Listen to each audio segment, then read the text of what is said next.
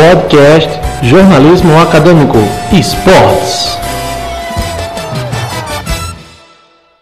É, o jogo está bem, né? Acho que as duas equipes estão se lançando para buscar o resultado, buscar a vitória. Acho que foi diferente, acho que nós temos um gol aqui na trave, mas também tivemos uma chance de fazer o gol ali. Acho que o jogo está equilibrado.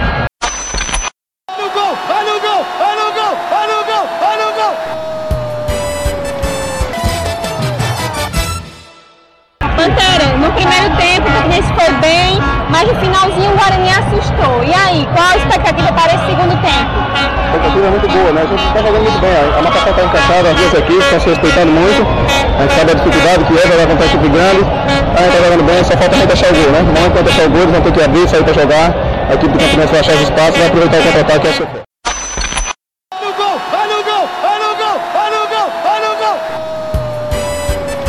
Podcast Jornalismo Acadêmico Esportes.